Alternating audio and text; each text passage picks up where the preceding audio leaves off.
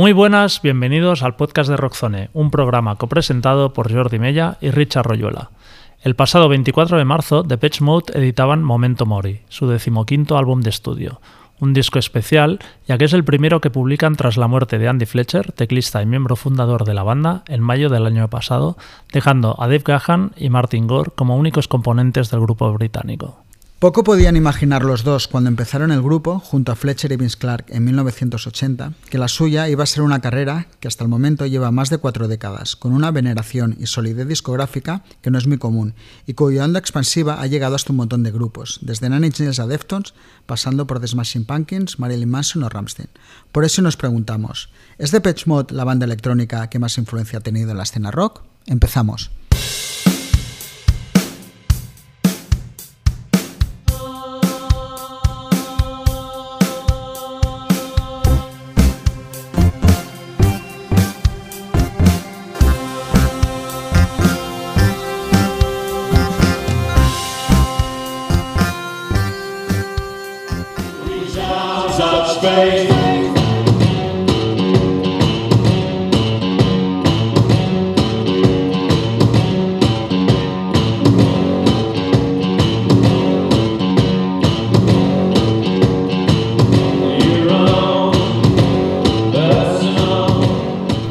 Depeche Mode editaban su primer álbum, Speak and Spell, en 1981, un trabajo de synthpop de manual que tan de moda estaba en aquellos primeros 80. Pero la banda, a pesar de que el álbum fue un éxito y dejó algunos clásicos como Just Can't Get Enough, quería ser algo más que una moda pasajera y deseaba llevar su sonido a terrenos más oscuros. De ahí que Vince Clark, principal compositor hasta entonces, decidiera abandonar la banda que él mismo inició. La llegada de Alan Wilder propició ese giro musical que tenían en la cabeza y a pesar de que los primeros discos de Sonion, A Broken Frame en 1982 y Construction Time Again de 1983, son de los más flojos de su carrera, ya contenían pinceladas del sonido que un poco más adelante les haría mundialmente famosos. Con Music for the Masses en 1987 y especialmente Violator en 1990, no solo dio con la fórmula perfecta, sino que además se encontró con un éxito masivo que probablemente nadie esperaba en una banda de sus características. Sus siguientes álbumes, Songs of Faith and Devotion en 1993 y Ultra en 1997, consolidaron a Depeche Mode en su estatus de grupo masivo, algo que nunca más abandonarían a pesar de que tuvieran que afrontar la salida de Wilder en 1995 y los problemas de adicción de Gahan. Desde entonces, y ya entrados en el siglo XXI, Depeche Mode han sacado medio docena de álbumes sin la relevancia comercial de sus discos clásicos, pero en general siendo bien acogidos por la crítica y los fans. Es difícil encontrar en ellos un patinazo discográfico. Ahora falta por ver cómo será la vida del ya dúo tras el fallecimiento de Andy Fletcher.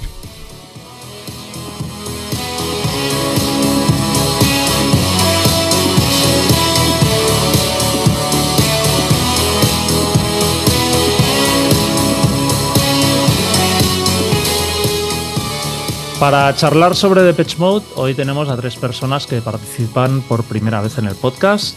Saludamos en primer lugar a Ángel Molina, músico, uno de los DJs más importantes de este país y gran coleccionista de, la banda. Hola Ángel. Hola, buenas tardes. Muy buenas tardes.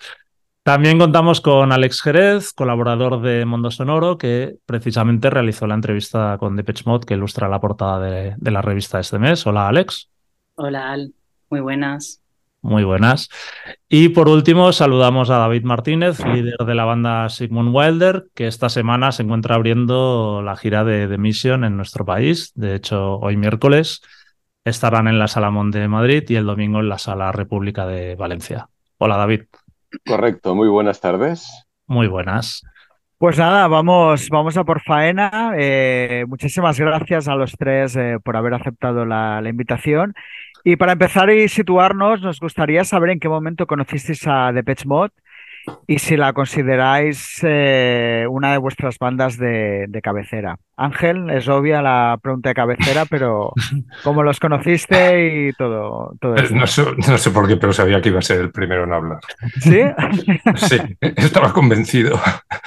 Ah, ¿Cómo los conocí? Los conocí un poco de rebote porque mi primo era el disjockey en el pueblo de, mi madre y él es unos años mayor que yo y, a mí desde pequeño no sé por qué me tiraba mucho aquello en el mundo de la, del club, de la música volumen, la discoteca en general. y lo acompañaba más de una noche y una vez le vi que tenía un single, era el año 82 y tenía un single de, de Depeche Mode. Uh, me empezó a hablar un poquito de ellos. Uh, eso, eso, es el primer recuerdo que tengo de la banda. ¿no? Luego ya conscientemente, eh, cuando digo conscientemente significa que yo de manera voluntaria, con el dinero de la, la, semanada, me iba a una tienda a comprar un disco, esto fue en el 84.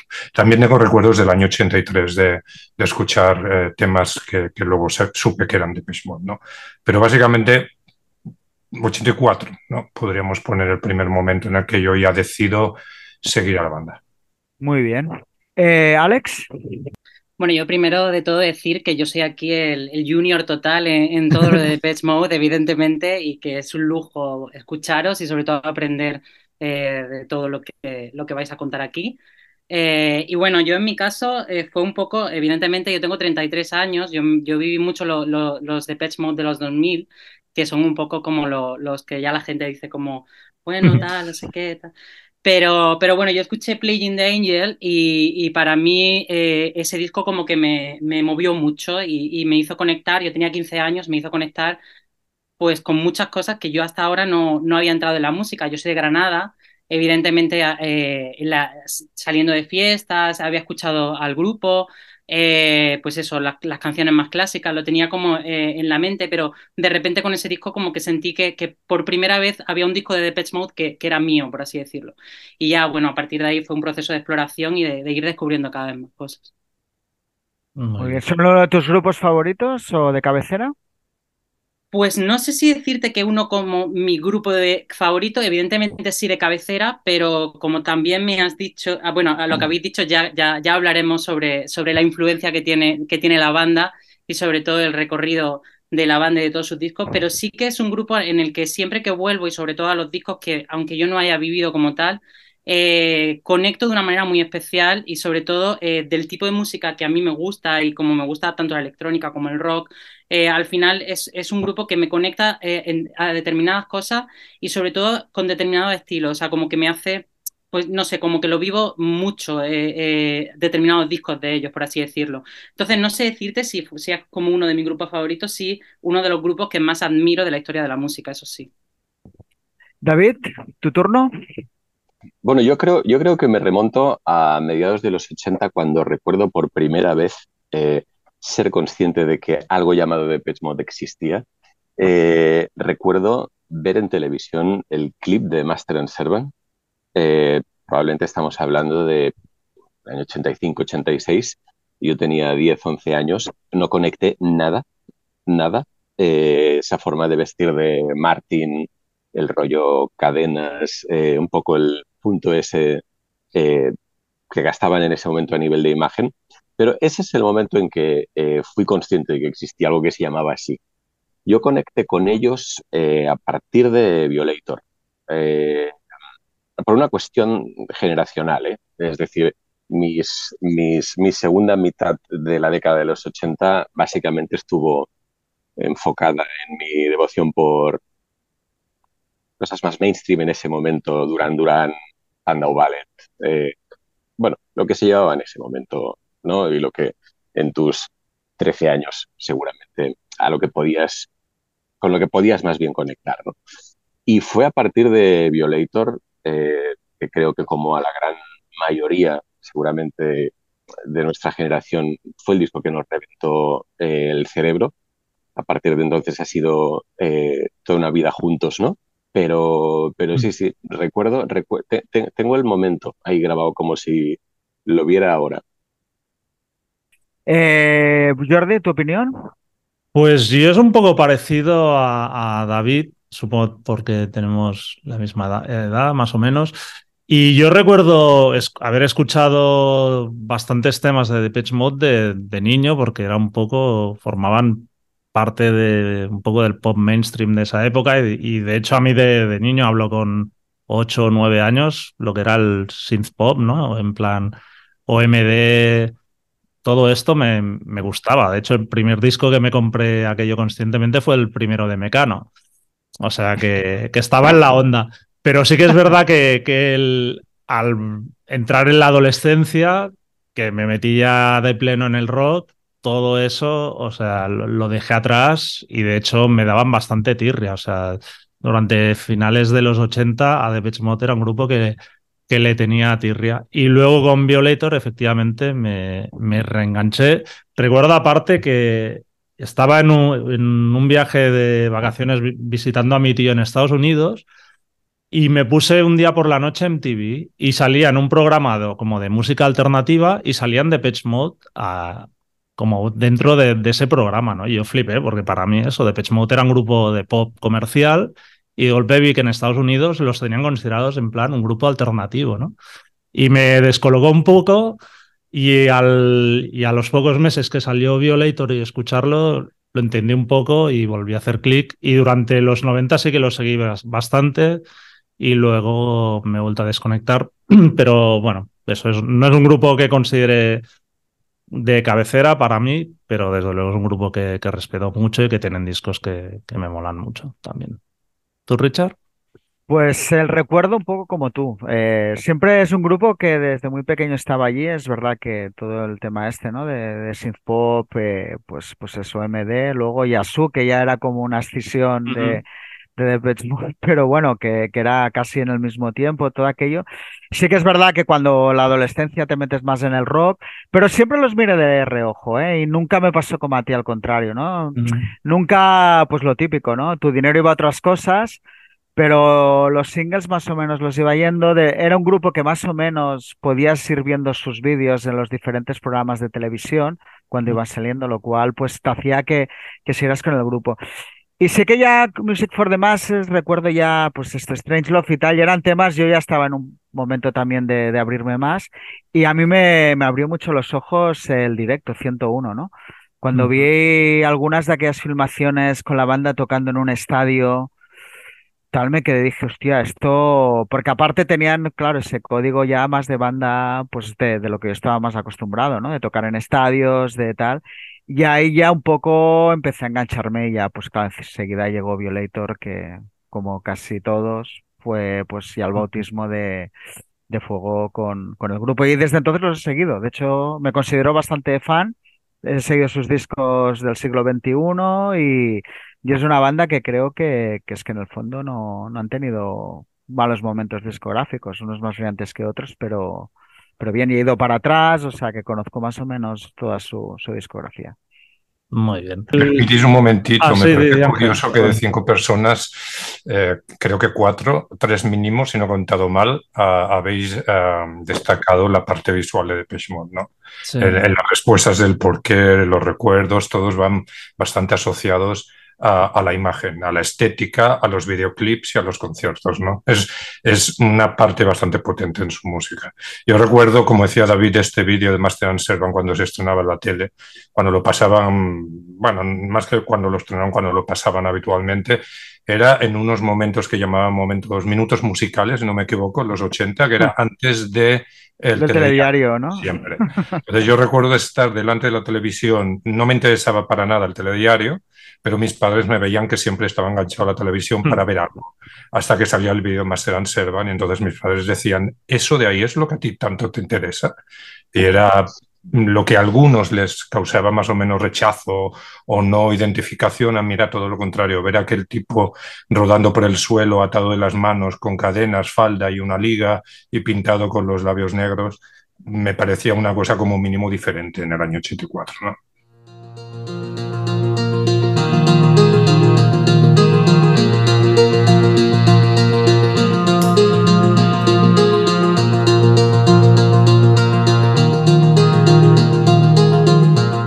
La actualidad de, la banda viene marcada por su nuevo álbum, Memento Mori, el primero en seis años y también el primero que editan tras la muerte de Andy Fletcher. ¿Qué opiniones os merece el disco y pensáis que la ausencia de Fletcher se nota en algún aspecto? Alex. Em, a ver, yo, yo el disco, evidentemente, eh, he conectado mucho con él porque, bueno, al final, eh, como tú has dicho, he hecho la portada de Mondo, eh, tuve el privilegio de hacer la entrevista con Martin, eh, de escucharlo en, las oficinas de Sony, casi cuando todavía no se sabía nada y, de ver lo que tenían entre manos. Y me parece un disco que representa mucho lo que son ahora mismo, quiero decir. Es un disco que, que, mucha gente lo tiende a comparar con, con muchas cosas previas del grupo, lo entiendo, y al final es como esa parte de que ya la parte oscura o ya se ha hecho, esto ya lo han hecho previamente o yo no conecto con esto, eh, pero es verdad que cuando salió el single la gente conectó muy fuerte y, y funcionó muy bien. Y, y, por otro lado, eh, yo les veo como muy sinceros en torno a lo que, a lo que quieren contar. Eh, cuando yo me encontré explorando para, para preparar la entrevista y vi que, que, Dave no estaba preparado ni siquiera para sacar un álbum y que si no iba a ser por Martin esto no sale a la luz y, luego te enteras toda la parte de Fletcher que él estaba muy dentro de, de, de ese disco antes de que, de que pasara lo que pasó al final es un disco que tenía que sí o sí sacar, era como algo que tenían ahí. Entonces, al final es un disco que, que representa lo que son en el momento y que tiene un mensaje muy claro de, de aprovecharlo. Entonces, no sé, yo sí que conecto con, con, el álbum, parece un álbum muy elegante, me parece un álbum muy bonito, eh, al margen de, de, que respira de muchas cosas que, que a mí me gustan de, del dúo, de la hora dúo. Y bueno, yo sí, sí que creo que, que, es un, que es un buen disco. Muy bien. David. A mí me parece un buen disco. Eh, yo, curiosamente, eh, estoy en el. Bueno, como decía antes Alex, ¿no? Parece ser que lo que sucede con Depeche Mode a partir del año 2000 es un poco la era más. Eh, de la que en un momento es más fácil renegar, ¿no? Yo eh, tengo que decir que es una etapa de la banda con la que eh, conecto bien, con unos discos obviamente más que con otros, ejemplo, a mí discos como Delta Machine, incluso Exciter, que es un poco como el, el, disco en el que la humanidad parece coincidir en que es el peor, parece como el apestado, es un disco con el que conecto muy bien. Dicho todo esto, dentro de lo que es la etapa de Pitch Mod post eh, Alan Wilder, eh, y dejando un poco banda ultra, es decir, lo que es el de Pitch Mod a partir de los años 2000, eh, a mí me parece que junto con Playing the Angel es el más, el más seductor. A mí Depeche Mode siempre me ha parecido una banda muy, muy sincera. Es decir, nunca, nunca me ha parecido, por muy comerciales que hayan sido algunos de sus discos, nunca me ha parecido que, que, persiguieran eh, ser un superventas.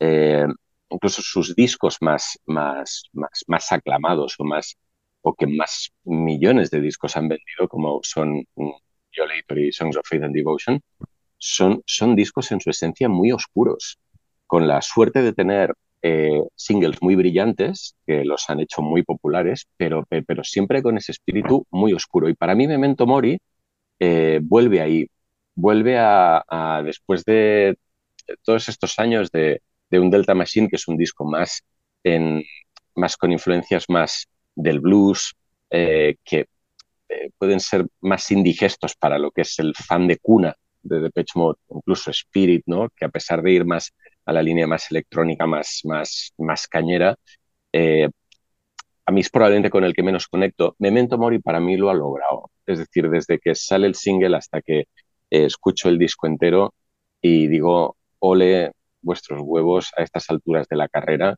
eh, volver a hacer un disco en su esencia oscuro, sí, obviamente con el apoyo de dos, tres temas que serán singles sí que lo harán funcionar muy bien, pero manteniéndose en esa posición de hacemos arte honesto sin esa necesidad de perseguir el superventas, ¿no?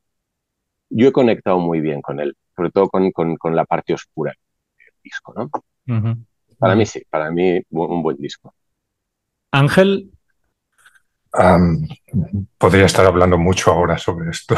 No tengo, claro, no tengo claro si realmente lo importante es si me parece un buen disco o no, o tengo elementos como para juzgarlo, ¿no? Soy excesivamente parcial por, por ser tan fan que la primera pregunta no la contesté si era mi banda bandera o favorita o, y lo es todo, porque es todo, está claro, como como fan de ellos que soy después de 40 años y sigo siéndolo. Me guste o no tanto su música, pero sigo siéndolo. Uh, no sé si realmente tengo elementos como para, para juzgar el álbum. Lo que sí que puedo decir es que uh, a mí me atrae. Me parece un disco más redondo que muchos de los que han venido haciendo uh, hasta ahora, sobre todo desde el 2000 para aquí. me parece un disco que conceptualmente está todo más, todos los temas más integrados. No me parece tanto una colección de temas como álbumes anteriores, ¿no? Eh, me gusta, no me gusta, no me sorprende. No me sorprende que sea un disco oscuro, que parece que mucha gente destaca que es un disco oscuro porque Depeche Mode es una banda oscura y de hecho eh, a partir de la Broken Frame, eh, tienen una posición en el pop debido a esto, al haber incorporado la, oscuridad en su música. ¿no? no me sorprende ni, tampoco es un motivo que yo celebre que sea un disco oscuro. Me gusta, porque es la música que más me gusta, la música oscura es la que tanto eh, uso para, para, trabajar como la que escucho. Uh, pero en general no es un disco que me den ganas de escucharlo. Es un disco que lo he escuchado unas cuantas veces más en estos últimos días, no teniendo en cuenta esta, esta entrevista, pero me sigue sin sorprender, no es un disco que me, que me transmita demasiado. Pero todo y así hay un par de discos, un par de temas en el disco que considero que está muy bien. Creo que el tema para mí, por encima de todos los demás, es Speak to Me. Y luego hay otro que se llama My Favorite Stranger, que también me gusta mucho. ¿no?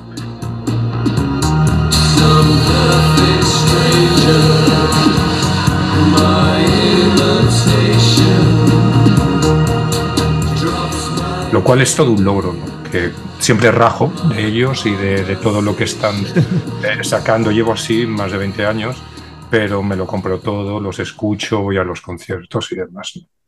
Esos son los verdaderos fans, los que rajan.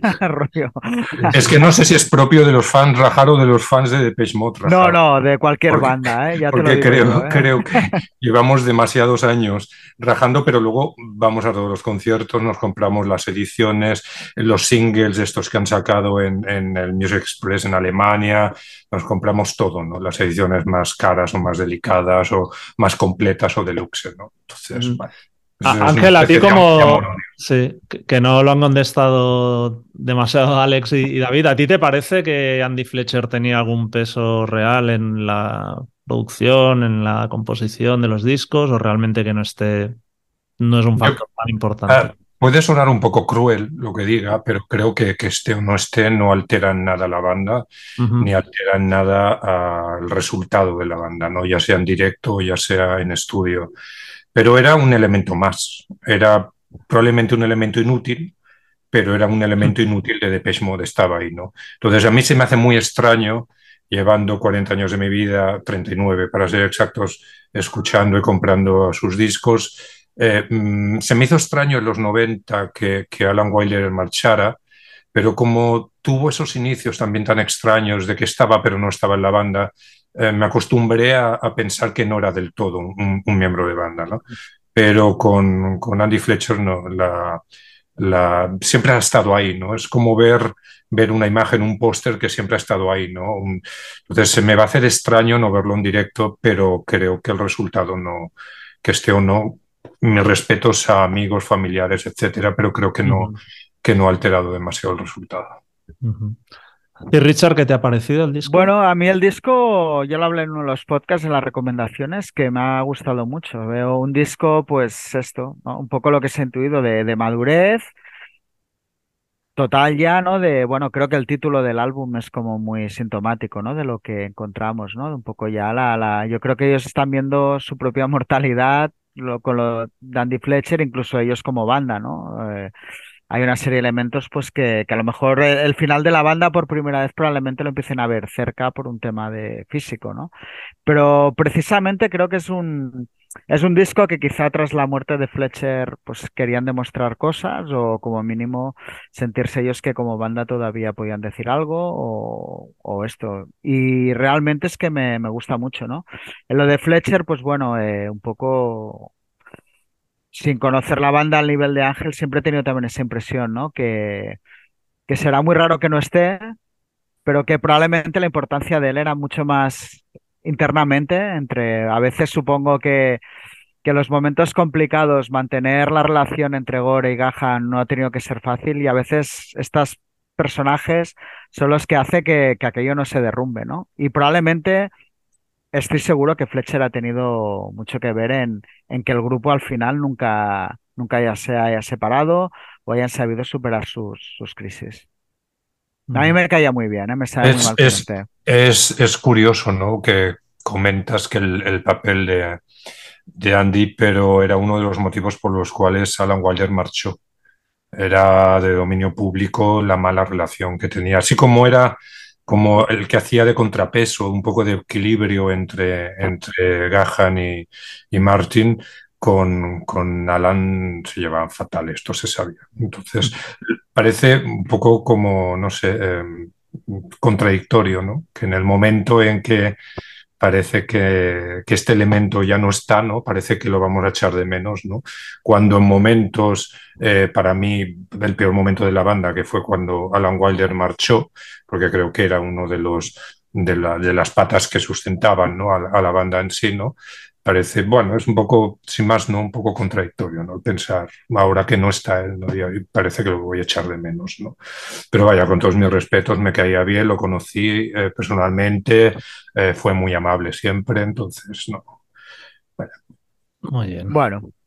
Yo creo que, que el disco está bien, pero en cierta manera las circunstancias han jugado como a su favor de que se haya quizá elevado más de que si por un lado no hubiera habido pandemia, hubiera aparecido quizá hace dos años, no hubiera muerto Fletcher. Veo como que ha cogido una trascendencia mayor de la que realmente ofrece el contenido del disco, siendo un buen disco, ¿eh? porque en el fondo creo que es un buen disco esto de banda madura, ya que encara, podríamos decir, su, última etapa posiblemente, en, hasta cierto punto conservador en ciertas cosas, de recuperar sonidos quizá mm, más clásicos del grupo, que al final eso también a los fans de que ya empiezan a tener pues 40, 50, incluso 60 años de un grupo, siempre, siempre como que, ¿no? Es aquel sentimiento familiar que hace que te, te entre muy bien un, un, disco nuevo de una banda clásica, ¿no? Recuperar sensaciones que igual ya, ya tenías conocidas.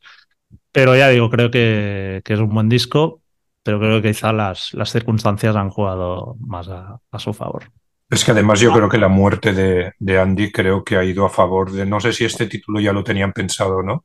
Sí. Pero parece que todo cuadra, al final parece Exacto. que todos los astros se han puesto de tal manera para que ahora vuelvan a haber ganas de escuchar de Mode y parece que lo que hagan eh, sea mejor de si esto, vuelvo a decir, no me alegro para nada, ¿no? Pero si, uh -huh. si no hubiera muerto, el resultado hubiera sido el mismo. Si no hubiera habido pandemia, el resultado hubiera sido el mismo.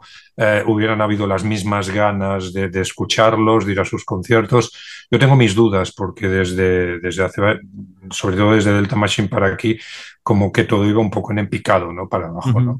No sé si es casualidad o no, pero parece que el, el en este caso el, tiempo les ha dado la razón, ¿no? Parece que el, futuro les ha venido un poco a favor. A favor. También me sorprende que, o sea, se murió y enseguida ya empezó un poco como la promo del disco, todo. O sea, no hubo aquello como con otros grupos que se muere alguien y, y hay la duda de seguirán, no seguirán. Es como que tenían clarísimo que, esto iba para adelante y, ¿no?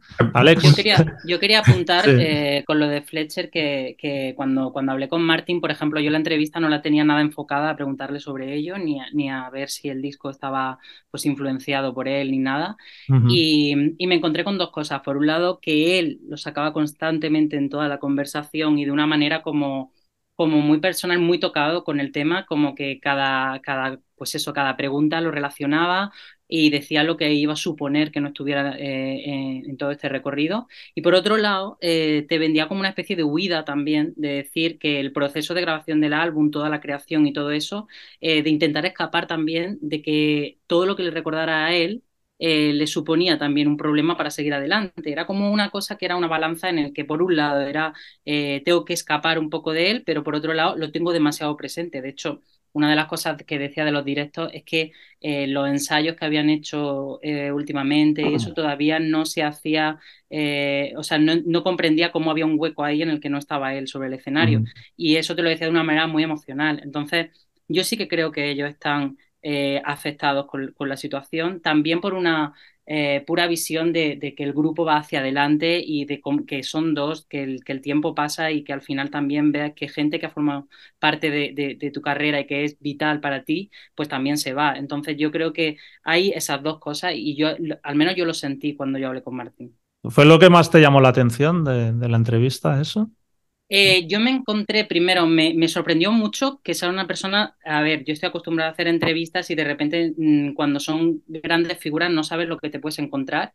Y sí que me sorprendió que fuera una persona superhumana, eh, muy luminoso, muy, muy cercano, eh, siempre sonriendo, muy fácil, muy accesible, con muchas ganas de contarlo, con mucha ilusión, que eso también me sorprendió mucho porque a estas alturas pues es para decir, ole, ¿sabes? Eh, tienes uh -huh. un proyecto entre manos que lo vas a defender a capa y espada, que tienes muy claro.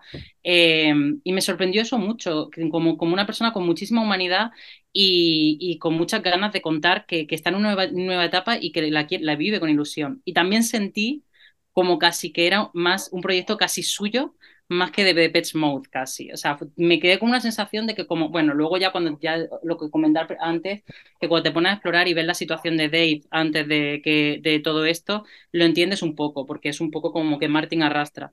Pero, pero es cierto que él lo, lo siente y lo vive desde un sitio de eh, lo he grabado en mi estudio, he hecho esto y he hecho esto con las canciones, y te lo contaba de una manera en el necesitaba hacerlo decías de, los timings, de hasta qué punto las cosas estaban tan, tan, tan calculadas y que luego parece que como por cuestión del destino todo parece cuadrar. Yo justo ahora, hace un año, eh, tuve la grandísima suerte por una carambola del destino de encontrarme en un vuelo con, con, Andrew Fletcher, justo cuatro semanas antes de, morir. Y me, me permití la licencia de entrarle y él me contó eh, que estaban, estaba viajando a Londres, de hecho me contó que en breve eh, se reunía con Martin y con Dave, eh, que estaban grabando un, un, disco nuevo y de hecho mencionó marzo como el mes de salida del disco y de inicio de la gira mundial. Es decir, que realmente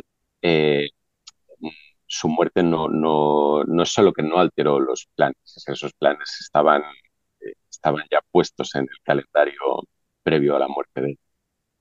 Oh, David, otro día que te pasa algo así, nos llamas y nos das la exclusiva. Ya. que lo has tenido muy calladito hasta hoy. Joder, ¿sabes qué pasa? Mira que lo pensé en su momento. Dije, hostia, a lo mejor podría sacar algo de pasta de esta info.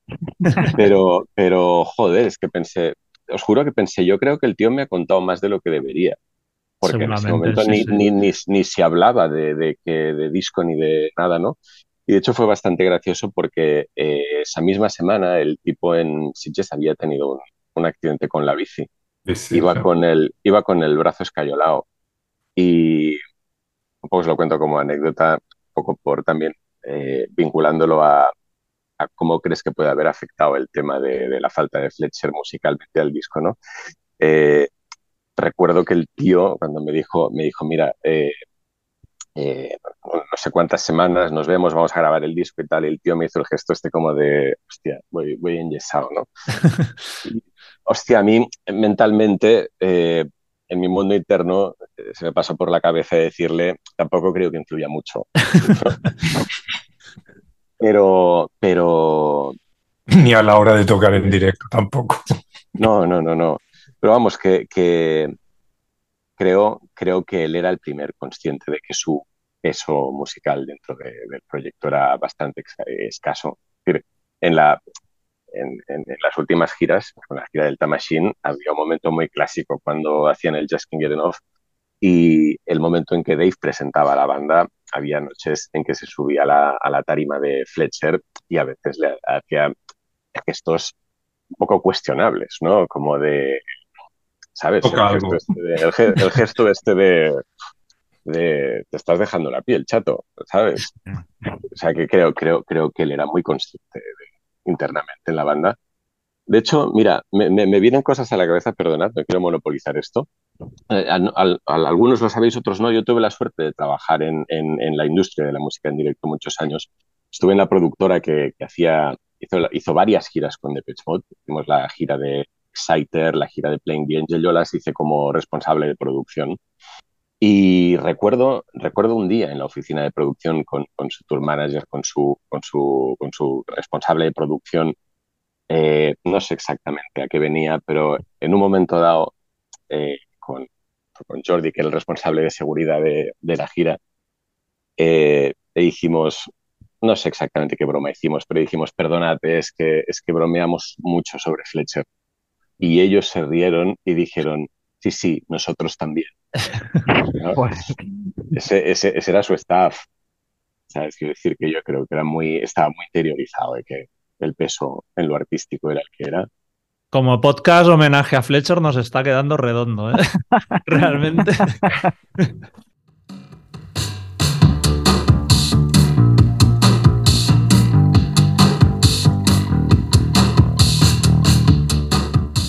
De hecho, ahora nos adentraremos dentro un poco de la discografía, pero antes de eso, eh, Ángel, como hemos dicho, eres uno de los mayores coleccionistas de Patch, o eso se dice. Entonces, bueno, nos gustaría saber cuándo empezaste y cuántos ítems tienes más o menos, si lo quieres decir, que eso entiendo que muchas veces los coleccionistas nos hace mucha gracia explicarlo.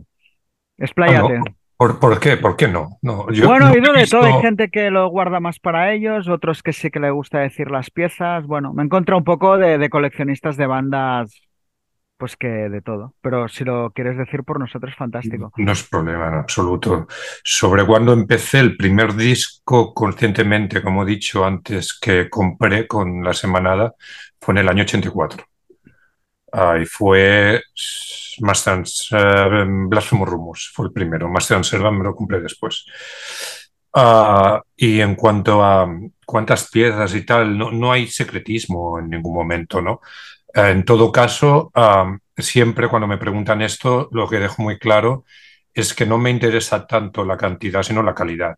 Entonces, hay mucho completismo y mucho coleccionismo de gente que, se compra todas las ediciones posibles, por ejemplo. ¿no? Yo nunca le he encontrado eh, sentido a comprarme un álbum en todas las ediciones, la americana, la europea, la alemana, la inglesa, es que no, no, no, entiendo qué aporta. ¿no? Intento siempre comprarme eh, aquella pieza, lo primero, muy importante, que me la pueda, que me la pueda permitir, porque y en concreto con Depeche Mode hay una especulación muy grande en torno a la banda. ¿no? Hace 15, 20, 25 años se podían comprar artículos interesantes y a precios interesantes a día de hoy. Es imposible, ¿no? Es, de, es que solo tienes que coger un Wallapop para ver que hasta el último de un pueblo de ve a saber dónde, cuando sube un disco de Depeche Mode, lo sube a un precio ya considerable, ¿no? Parece que es Vox Populis eh, que, que Depeche vende y que se puede pedir dinero. ¿no? Entonces, dejando esto claro, de que siempre y cuando me lo pueda permitir, no quiero entrar, nunca he entrado en juegos de arruinarme, ni pagar a tocateja en subastas, en, en y demás. Ah, puedo tener alrededor de, no sé, nunca lo he contado, pero pueden haber en torno a 1500 discos, algo así. Teniendo en cuenta que, como he dicho, solo compro aquellos que me aportan algo, no solamente musicalmente, es decir, no solamente de versiones, sino que las portadas, los colores, las ediciones, la tirada puedan ser diferentes, ¿vale? Bajo estos criterios intento siempre comprarme, pero no, no, no, no, no compro porque sí. Y aún así he acumulado lo que he acumulado, pero, pero bueno. También tengo que decir que en los últimos años he dejado bastante comprar porque Em, lo que a día de hoy tuviera que comprar ya serían, estamos ya en un nivel de eh, test pressings, white labels y ediciones que ya son de cada una de, cientos de euros o más, ¿no? Entonces, mm, bueno, sigo comprando, ah. pero que, que, no, obviamente no al ritmo de hace, de hace décadas. ¿Hay algún ítem que destacarías? ¿Algo que por valor o por valor tuyo que digas, ostras, es mi favorito. Sí, sí, y ahora alabo un poco la imagen que he dado antes hablando de Fletcher, un ejemplo de los, que, de los que más cariño le tengo y a lo mejor más de hace un año para aquí, es la edición aquella que solo salió en España del single de Told You So, ah, un disco solo promocional, alrededor de 300 o 400 copias, que se lo lleve para que me lo firmara la primera vez que coincidimos y, y le tengo mucho cariño, ¿no? Otro de los discos que, le tengo más cariño, cualquiera, cualquier edición, ¿no? Uh, es Get the Balance Right, porque es mi tema favorito, ¿no? De ellos desde siempre, desde que lo conocí. Ah, por ejemplo, también otro disco que le tengo mucho cariño es el Music for the Masses, la edición promocional española, la que va en una carpeta negra con el logo en rojo y tiene dentro todo un pack, ¿no? Tiene el dossier de prensa, tiene una pegatina, tiene el Maxi and Never Let Me Down, el single, el álbum promocional. Es un pack muy completo que, que es muy, muy, muy difícil de ver, ¿no? Esa es una de las piezas. Pero vamos, podría, y por un motivo o por otro, podría enredarme ahora en, decir discos que, que no acabaría, vaya.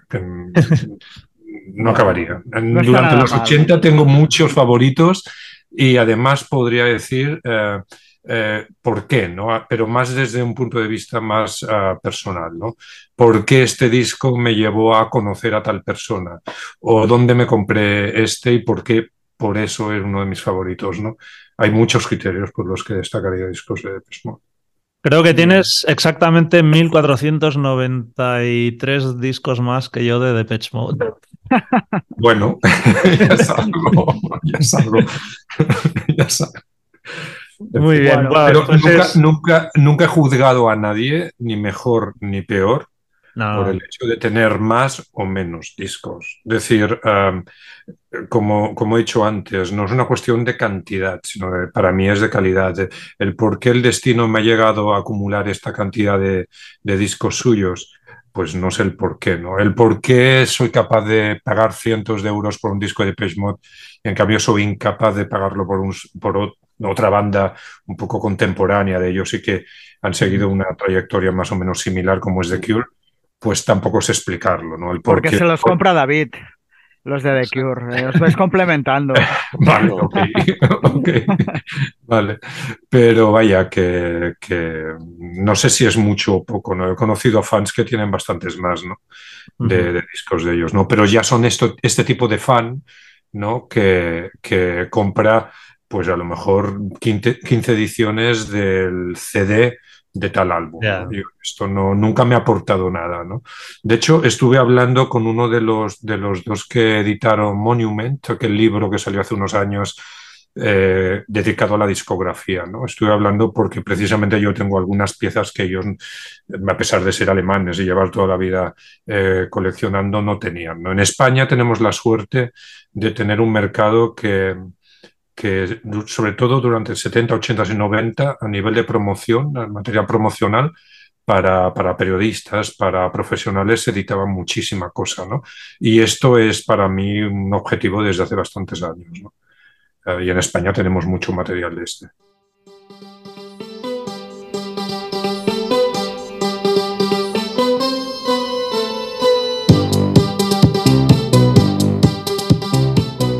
Pues si os parece, vamos a adentrarnos ya en, esta discografía.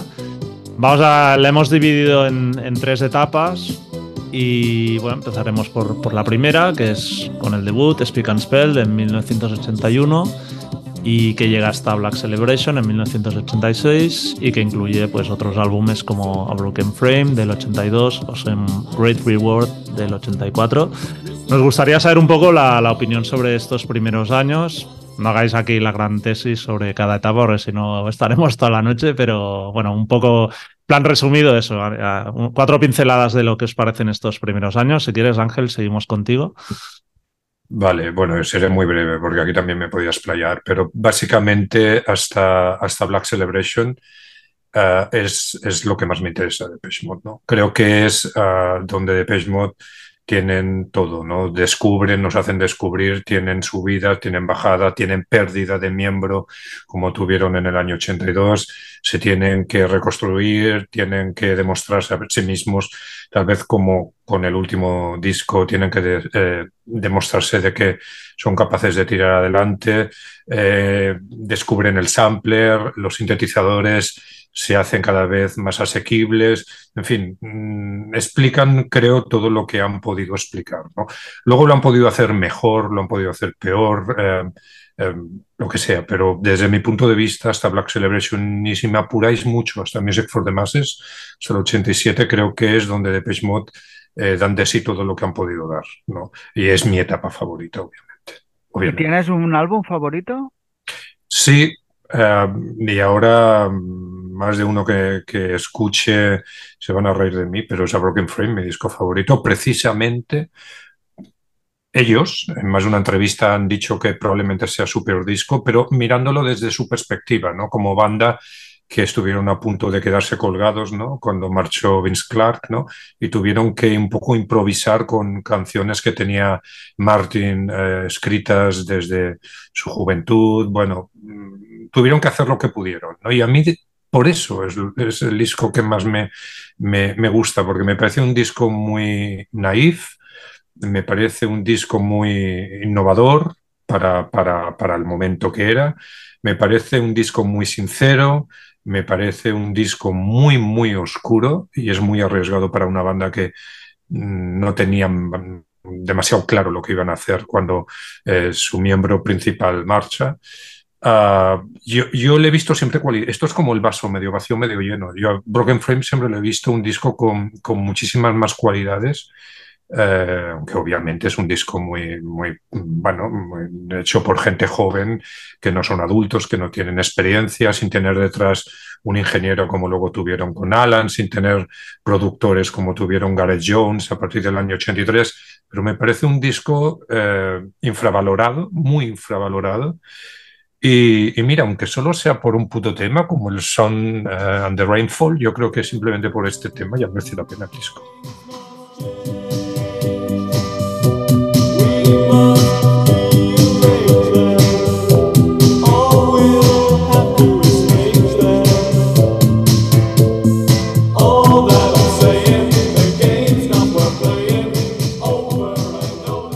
Alex. Yo estoy muy de acuerdo, o sea, yo creo que, que lo que se hace en Broken Frame de, de dar ese de construirte y volverte a construir, por así decirlo, me parece tremendamente valiente. A lo mejor ahí, pues, las letras no eran lo que, bueno, podrían haber sido tal, y, pero bueno, me parece un sonido muy minimalista, me parece un sonido, eh, un salto experimental muy interesante, viniendo de una parte muy teen, eh, y todo ese, ese, ese, ese, álbum a mí me, me, parece un disco muy interesante, viniendo de alguien que, como, como, como conté al principio, eh, conecta en los 2000 con ellos y previamente solo co co conoce los singles, por así decirlo, que, que del grupo. Uh -huh. Y luego eh, Black Celebration a mí me parece un disco eh, que me encanta y, y, que toda esa parte industrial eh, me gusta mucho y la parte de cómo se humaniza todo eso. y no sé, yo si tuviera que quedarme de la primera etapa con dos discos, yo creo que serían con esos dos.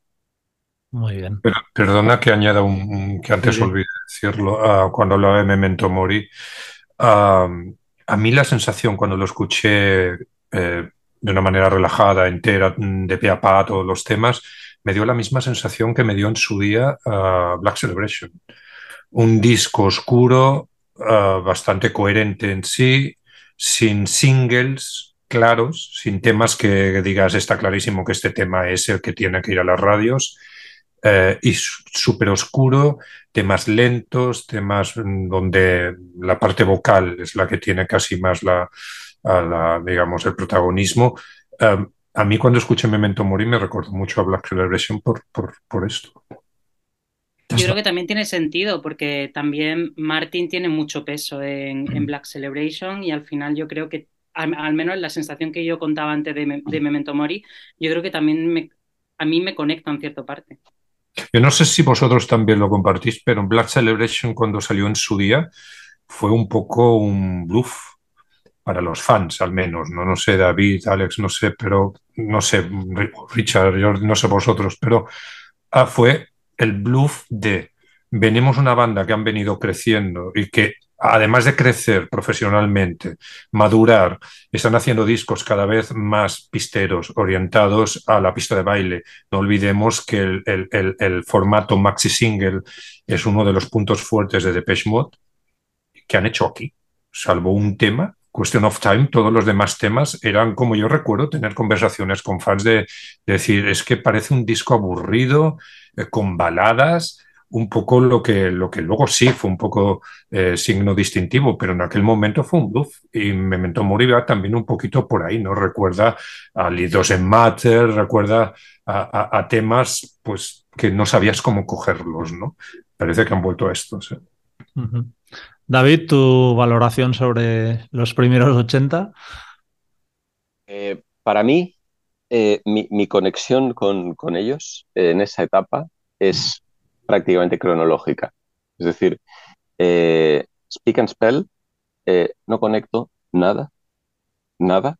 Eh, me pasa, e, extrapolaría el, hecho a, incluso a todo lo que Vince Clark ha hecho por su cuenta. Es decir, Vince Clark, hay algo entre él y yo, no sé qué es, pero hay, hay alguna incompatibilidad.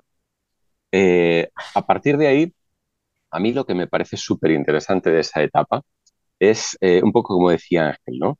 El, valor histórico que tiene la experimentación, el cómo eh, de repente, obviamente con, sus influencias, tampoco inventaron nada a partir de la nada, pero cómo eh, introducen el tema del sampler, como decía, ¿no? el, el cómo es una etapa en la que todo es muy auténtico, hecho con los recursos que hay eh, y, precisamente para mí tiene mucho más valor el, factor vanguardista, ¿no? El, ¿sabes? el, saber combinar eh, todos esos recursos eh, y llevarlos a la producción, ¿no?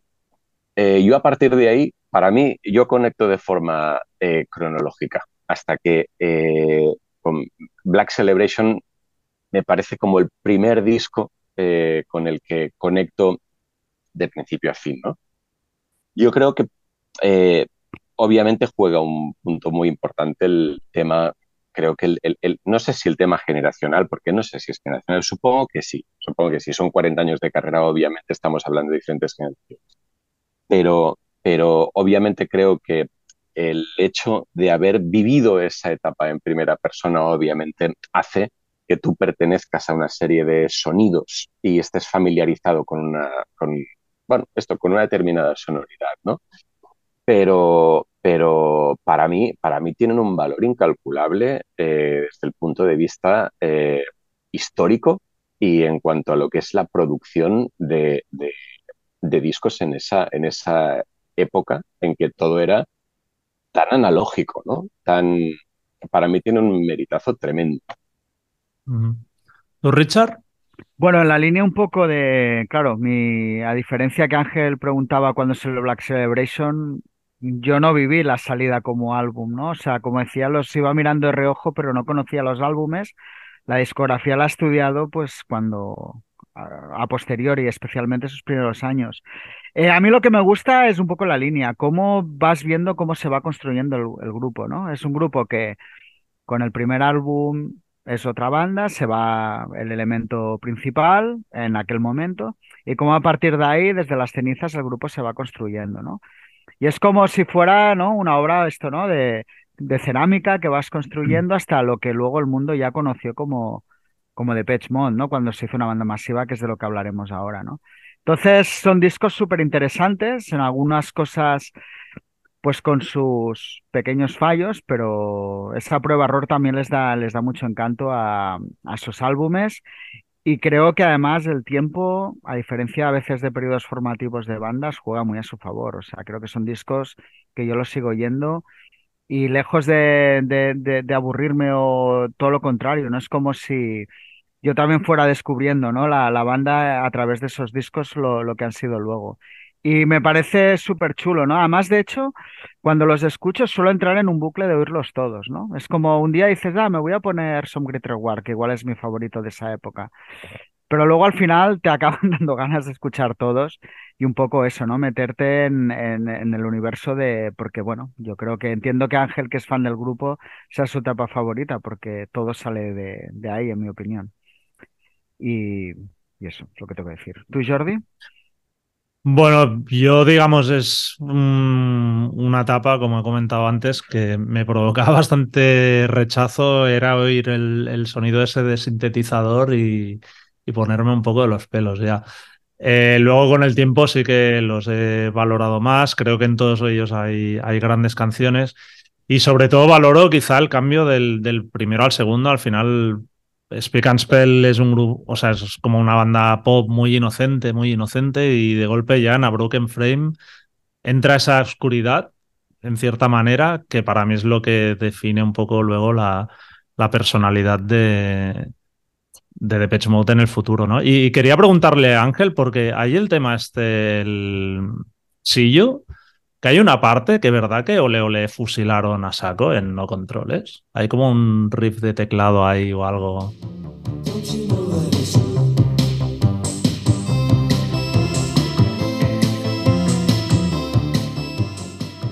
Sí, sí, es una secuencia, pero yo creo que es una secuencia casi que sale sola. Yo he tenido siempre mis dudas de si aquella secuencia ya venía como si fuera un preset. Un preset. Vale. Eh, y, que por coincidencia, pues no se mataron mucho, ni unos en Inglaterra ni otros en España, y uno parece el otro, el otro parece el uno. No se sabe qué es antes, ¿no? pero, pero bueno, yo creo que son que nadie podría denunciar por plagio a nadie, ¿no? Es cosas que pasan. Muy bien. Pues nada, nos vamos a. no es de mis favoritos, si you es. Ya, ya, ya, pero bueno. No, he hablado con mucho cariño ¿no? del tema. ni, ni, ni, el tema ni el vídeo que hicieron, aquel vídeo que creo que todo el mundo les ha echado en cara, ¿no? De, de, estar ellos en un establo con gallinas, ¿no? Creo que no fue una, una idea demasiado buena.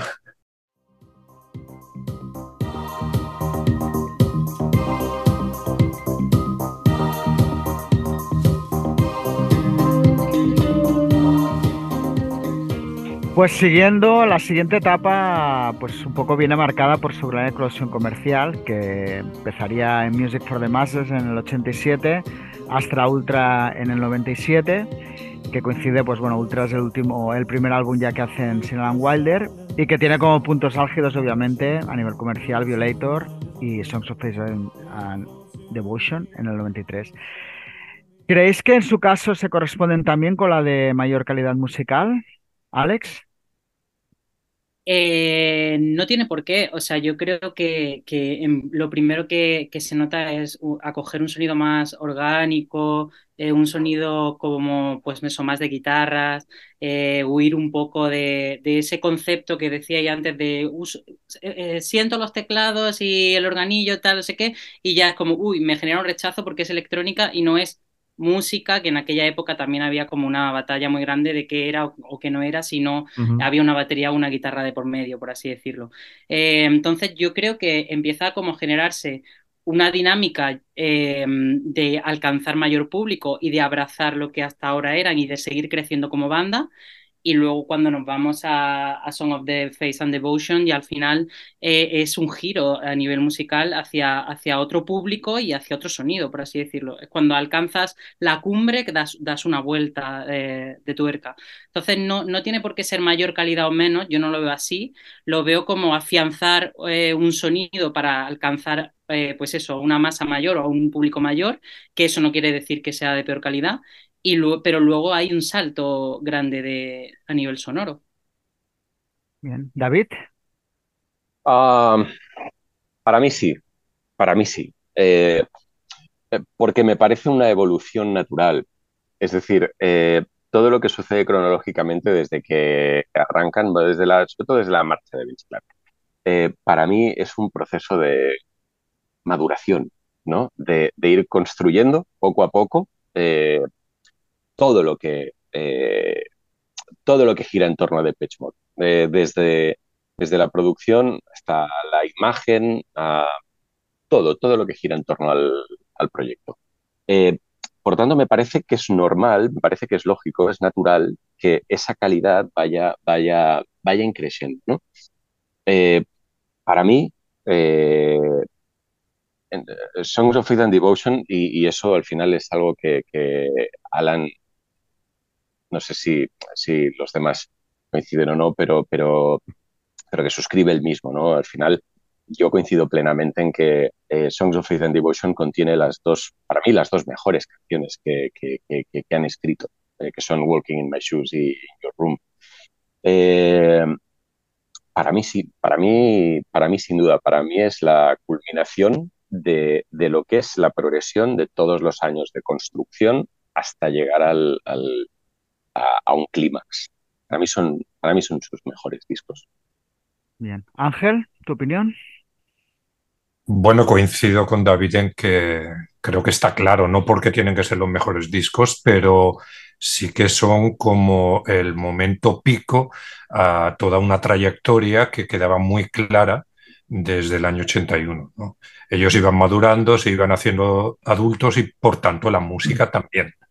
Otra cosa es que a mí, que me acercara de Mode, porque precisamente no tenían instrumentos acústicos, no tenían guitarras, se, se apartaban de lo que es la concepción del rock, ¿no? Me parezca bien que a principios de los 90 se acerquen otra vez al rock. Ahí es donde yo ya me empecé a, digamos, un poco a desenganchar, ¿no? Ya de ellos, porque pensé, el motivo por el cual me acerqué a Depeche Mode ya no está tan presente, ¿no? Pero yo no quita con que discos como Violator o Sons of the Devotion tengan temazos, ¿no? Music for the Masses también.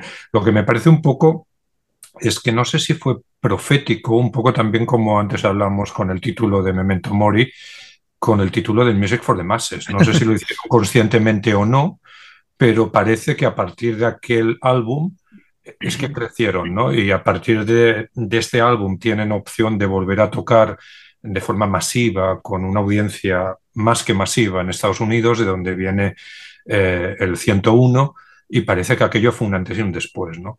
Que a mí me interese más o menos eh, musicalmente hablando la banda, esa es una historia, pero creo que es un hecho y que no se puede negar que el momento pico, más maduro, más adulto, eh, yo creo que son estos tres discos, está claro, sin duda.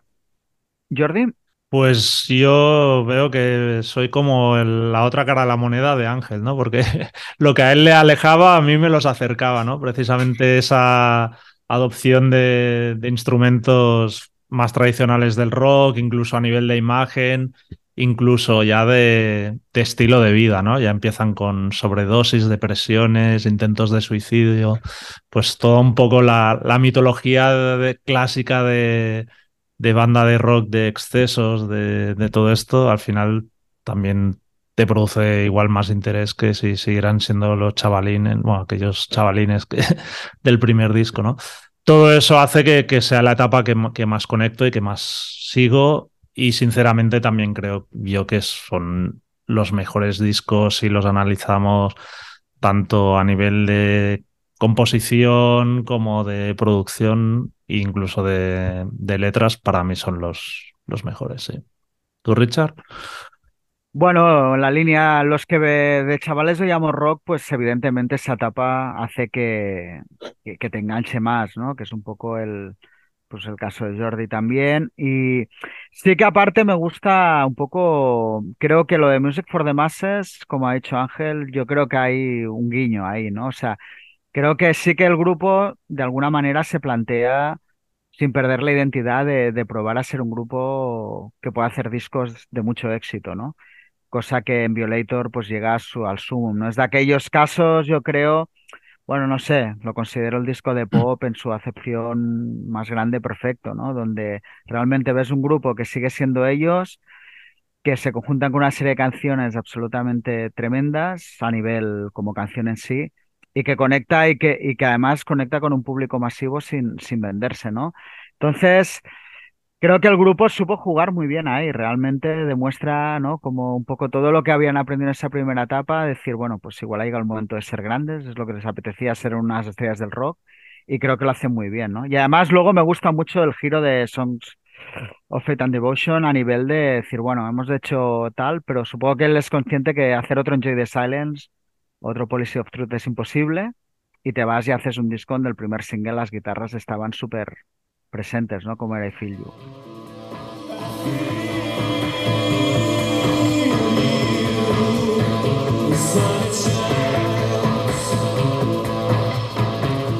Y eso también a mí recuerdo que en aquel momento me enganchó ya como, como a la banda ya decir, hostia, yo quiero ser fan de estos tíos de verdad, ¿no? Porque era una banda que realmente te descolocaba y nunca veías que iba por el camino fácil, ¿no? Y creo que esa etapa tiene ese valor. Para mí también es mi favorita, sobre todo por Violator, porque es que me parece un disco estratosférico, ¿no? Donde, donde realmente, bueno, no sé, es, que es perfecto, ¿no? No nos sobra ni un segundo. Pero, y, ahí está un poco también el, eso, el valor de, que siendo comerciales supieran seguir siendo de, de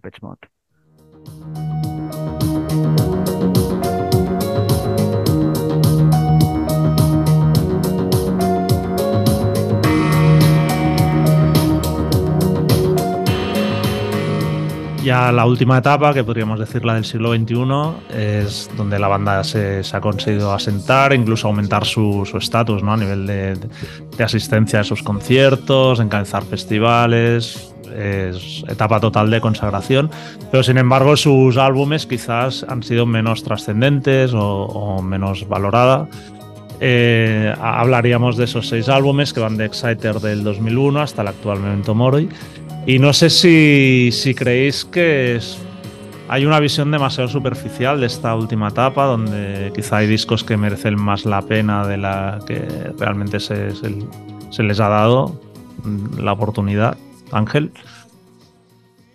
Yo es que lo que creo es que con todas las bandas, en general en la música, más yo que trabajo en ello, hay como un tiempo de validez las cosas, ¿no? Entonces, em, hasta llegar a un momento en donde te estableces, eh, puedes luchar mucho, te puede, puedes tardar en llegar o no llegar, y a partir de ahí, ¿qué? Da igual lo que hagas. Y creo que no es exclusivo de Peshmot, eh, le pasa a cualquier banda. Ah, da igual lo que hagas, estás donde estás, no vas a ir a más. Con suerte no te vas a ir abajo, que es lo que les pasa de Peshmot, ¿no? Con suerte ellos, no sé por qué, tienen una legión de fans um, que vamos a todos sus conciertos, que compramos los discos, nos da igual que nos gusten más, nos gusten menos, es decir, se mantienen, pero no veo que puedan hacer bastante más. Eh, no veo que haya muchas más ganas de escuchar a cualquier banda en general, ¿no? Cualquier banda que lleve 20, 30, 40 años o más, como hay otras como un Rolling Stones o podríamos hablar de otras, ¿no? Entonces, creo que hacen lo que pueden, creo que bastante es que se mantengan y que floten, y creo que bastante es que hagan discos donde al menos dos, tres temas eh, puedan ser destacables, ¿no? O sea, esto es lo que a mí me parece extraño, ¿no? Que después de tantos años podamos seguir diciendo, ostras, han sacado un disco en donde todavía de 10 temas a 11 me interesan 3, ¿no? Cuando podíamos estar perfectamente diciendo, es que hace dos décadas que, que di carpetazo, ¿no? Estoy en otra historia, ¿no?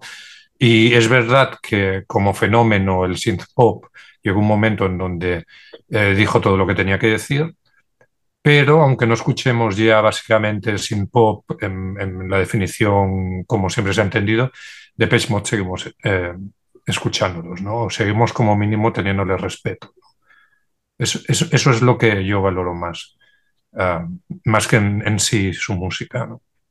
¿no? me interesa demasiado esta última etapa, está claro, porque creo que, como dije antes, creo que ya dijeron todo lo que tenían que decir, pero siguen, siguen haciendo buenos temas, algunos buenos temas. Sí, sí. no, no lo puedo negar, claro. Alex, Tú que es tu década, podríamos decir, o tus décadas. ¿Qué discos recomendarías igual que, hay gente que aquello ni, les ni los ha escuchado? No, el disco, lo que decía Playing the Angel, a mí, a mí me encanta, pero pero bueno, un poco la línea de lo que decíamos es normal, o sea, es lo que cuando tienes un disco como Violator, que al final es como una obra culmen y en el que se concentra todo, en el que alcanzas a un público tan grande, logras un giro y te vas a un sonido como más de blues y más de rock y metes guitarras y amplías incluso a otro público que todavía ni siquiera había llegado ahí. Eh, es normal que, que lo siguiente ya sea eh, que el público siga en esa ola de querer que sigan habiendo novedades o cambios y giros, porque nos tienen acostumbrado a que ha sido una banda que ha crecido y se ha desarrollado de una forma impecable y nos ha dado siempre algo nuevo.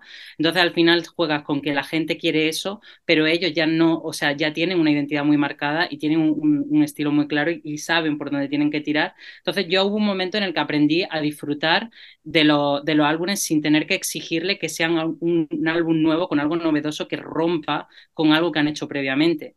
Eh, aprendía que eh, es una etapa en la que intento escuchar el mensaje que me quieren transmitir, intento valorar eh, por qué ese disco sale en ese momento determinado y qué es lo que ellos intentan contar con ese álbum. como decíamos, al final buscar esas canciones que aportan ese valor añadido o con las que conecto demás y, y bueno, intentar entender por qué eh, ese disco pertenece a, la carrera de Depeche Mode. O sea, más que, que ponerme a, juzgar ya si, si, a compararlo, por así decirlo, con otras etapas, porque si no, siempre va a salir perdiendo. David, ¿tú cómo ves los últimos 20 años? Eh, a mí lo que me, me, pareció súper curioso, eh, además vivido así eh, tiempo real, ¿no? Es un poco la, etapa que todos hemos podido vivir, ¿no? Es el hecho de que, como, como, como una vez le escuchaba decir a Fletcher en una entrevista, cuanto menos populares son nuestros discos, más entradas vendemos, ¿no? No sé cuál es la relación entre ambas cosas, pero claro es que cronológicamente eh, Depeche Mode es una banda que desde el momento en que dan el salto a recintos y en Barcelona, pues en el San Jordi, ¿no? Eh, es con Playing the Angel que empiezan a hacernos dos noches porque la demanda es la que es, con, con Sounds of the Universe eh, lo mismo, y, y eh, tampoco sé muy bien cuál es la relación entre una cosa y la otra, pero la verdad es que es una etapa en la que, en la que su mito ha crecido. Yo personalmente mm, a excepción de Spirit, que es un disco eh, al que aún estoy intentando encontrarle eh, cuál, es el punto de conexión, porque no, no entiendo gran cosa, eh, con casi todos los discos, en mayor o menor proporción, conecto. Es decir, son discos que puedo escuchar de principio a fin. Mm, obviamente no con la intensidad con la que escuché Violator o Song of Devotion cuando se publicaron, que llegaste a comprártelo cuatro veces porque lo rayabas. Eh, pero, pero, por ejemplo, hay ejemplos en esta etapa. Por ejemplo, hay un tema, eh, Welcome to My World, el tema que abre Delta Machine. a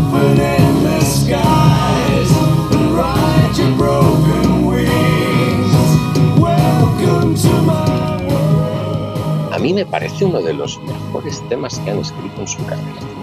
Eh, me parece apabullante como tema de apertura de bolo eh, al nivel Higher Love.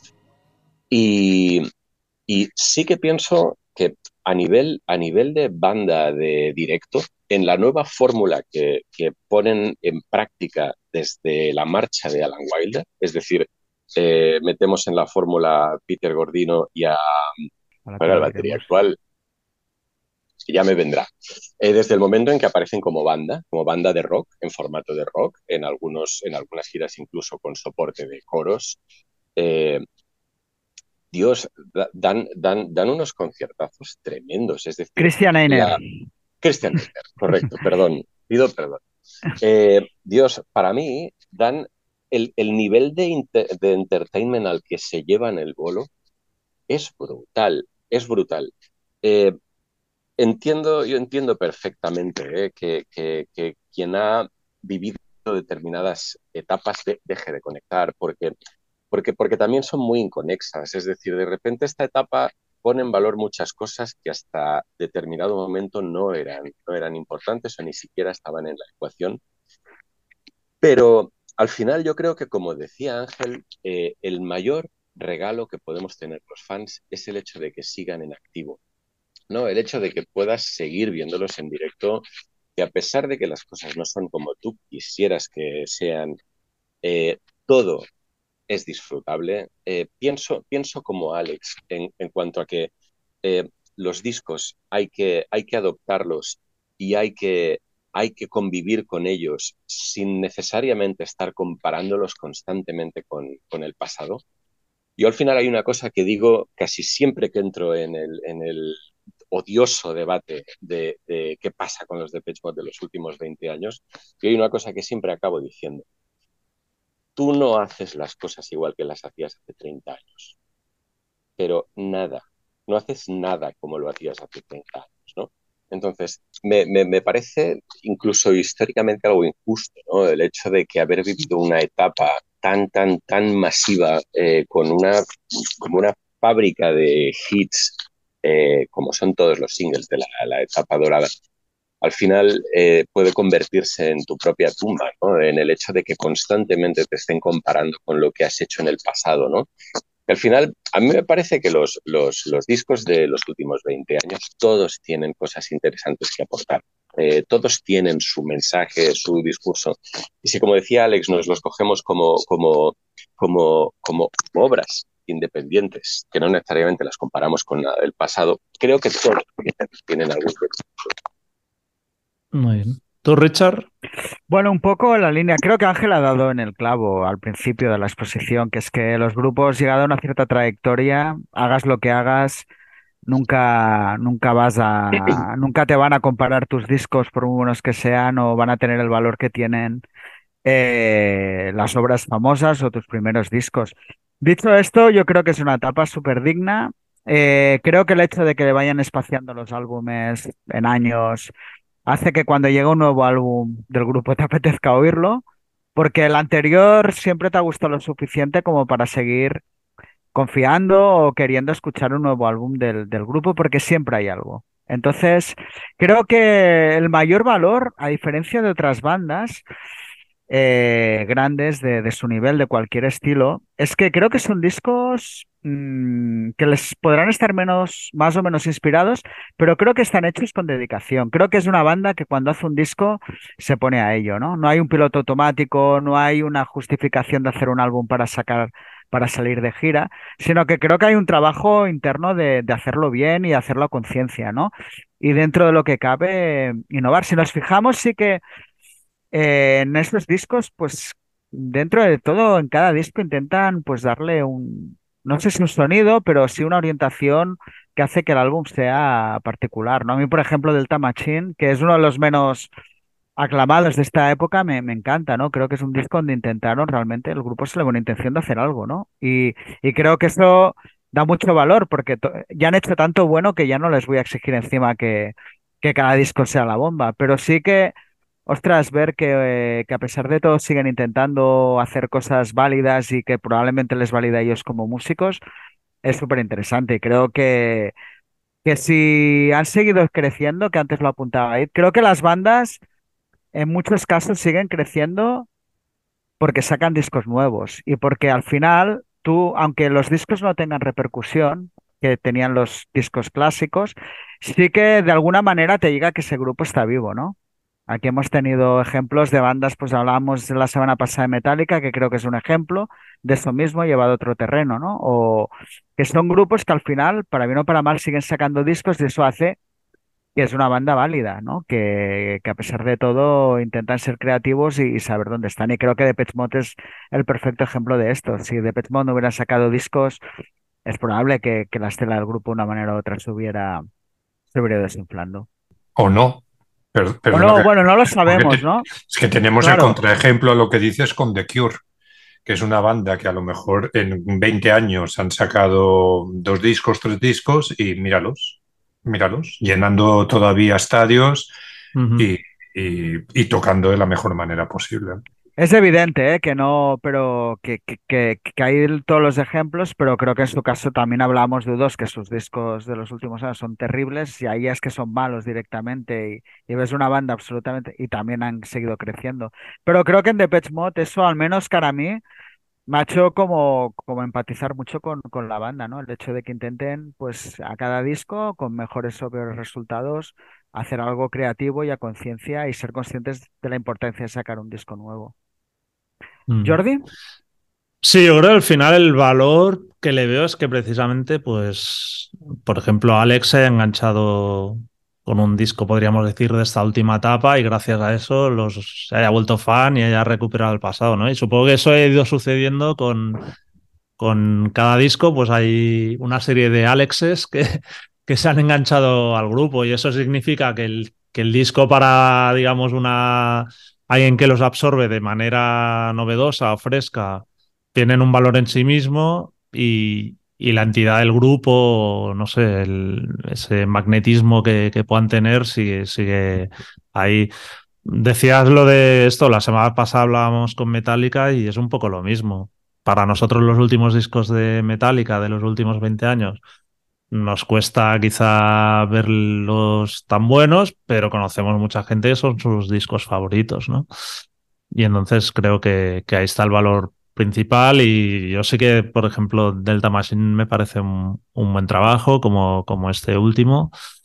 Y mientras sigan así, o sea, creo que al final de Mode nunca han hecho, podríamos decir, igual Ángel opina lo contrario, pero no han hecho nunca el ridículo. No me ha dado la sensación como que de golpe haya habido una revolución entre sus fans, decir, pero haya truño habéis sacado, ¿no? Es como que siempre hay unos estándares mínimos o una dignidad que, que, no la han perdido en ningún momento. No sé, no sé qué piensas, Ángel.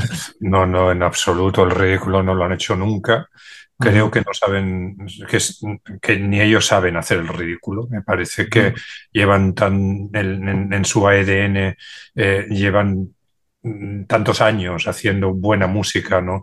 Ah, y contentando a, a, los fans y haciendo eh, mejor, peor algunos conciertos, pero más o menos son buenos conciertos que yo creo que ya por inercia ya hacen buenos discos, ¿no? O con algunos temas interesantes al menos, ¿no?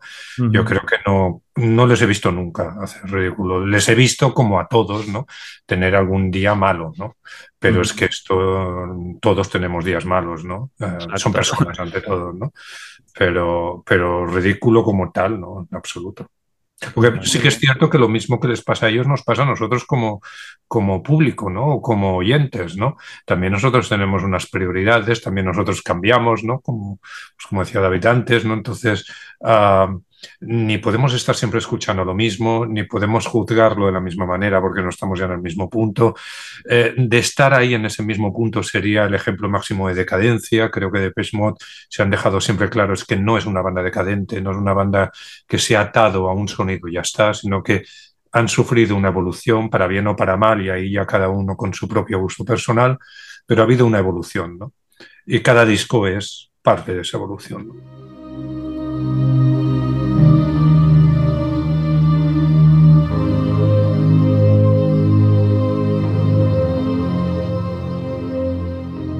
Pues vamos a ir con la pregunta final, que, que sería, ¿es de Mode la banda electrónica que más influencia ha tenido en la escena rock? Seguimos contigo, Ángel, que tú tienes una visión más amplia de todo esto.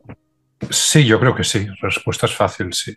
Porque tampoco dentro del rock hay tantas bandas electrónicas, ¿no? Y al revés, tampoco en la electrónica hay tanto rock, ¿no? Ah, creo que es el mejor ejemplo de, ah, de, la electrónica aplicada al pop y al rock. Creo que sin duda alguna, ¿no? Es que no puedo ser eh, imparcial, o sea, lo siento. No, no hace falta.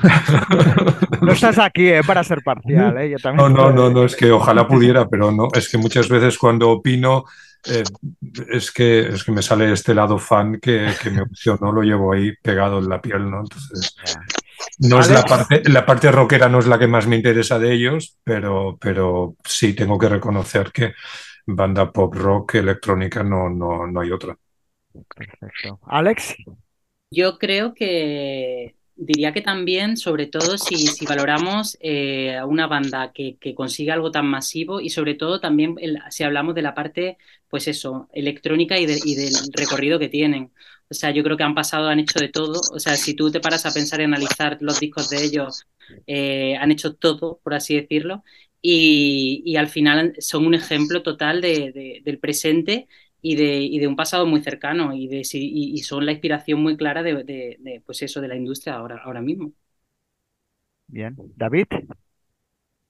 Bueno, yo creo que la respuesta es un sí rotundo y sin mucho margen a debate, ¿no? Por, por, un, por, un, por un factor que para mí es clave y es el hecho de eh, hasta qué punto ellos llevaron al mainstream eh, los orígenes de la electrónica y ellos mismos se ocuparon de darle la metamorfosis, de llevárselo a lo que es una banda de rock, ¿no? Entonces, si, el propio ejemplo eh, está llevado a, a un grupo, una banda, un artista que vende tantos millones de discos, ocupa tantas portadas de revistas eh, en el mundo, creo que solo por una cuestión numérica eh, está claro que ya es lo más influyente que ha existido en cuanto a el paso de un género al otro.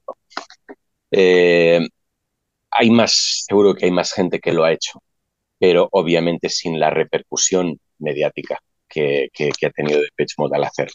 Así que yo creo que solo por eso ella es un sí eh, rotundo. Jordi. Pues yo también creo que, que sí, pero básicamente porque bueno, supongo, hablo, de mi propio caso, ¿no? Al final es una banda electrónica, pero que es una banda de rock, con lo cual va a gustar a la gente que le gusta el rock y los músicos que les gusta el rock y quieren hacer rock es una influencia más tan natural y tan fácil de, de absorber y tan presente como pueda ser, pues yo qué sé, cualquier banda de rock estándar, ¿no? Podríamos decir. Creo que es, se han integrado totalmente y que hay momentos que es muy difícil distinguir o, seguir viendo a Depeche Mode solo como una banda electrónica, ¿no? Sino que han abarcado tanto que, su influencia en el rock y en, muchas otras cosas o muchas otras escenas creo que es muy, muy bestia. ¿Tú, Richard? Bueno, un poco lo has dicho tú. Yo creo que Depeche Mode ya son algo más. Son Depeche Mode, ¿no? Eh, en el sentido de que es que es un estilo en sí mismo, ¿no? El ejemplo aparte no hemos hablado mucho porque el tiempo ya nos da, pero eh, para mí la respuesta es un sí.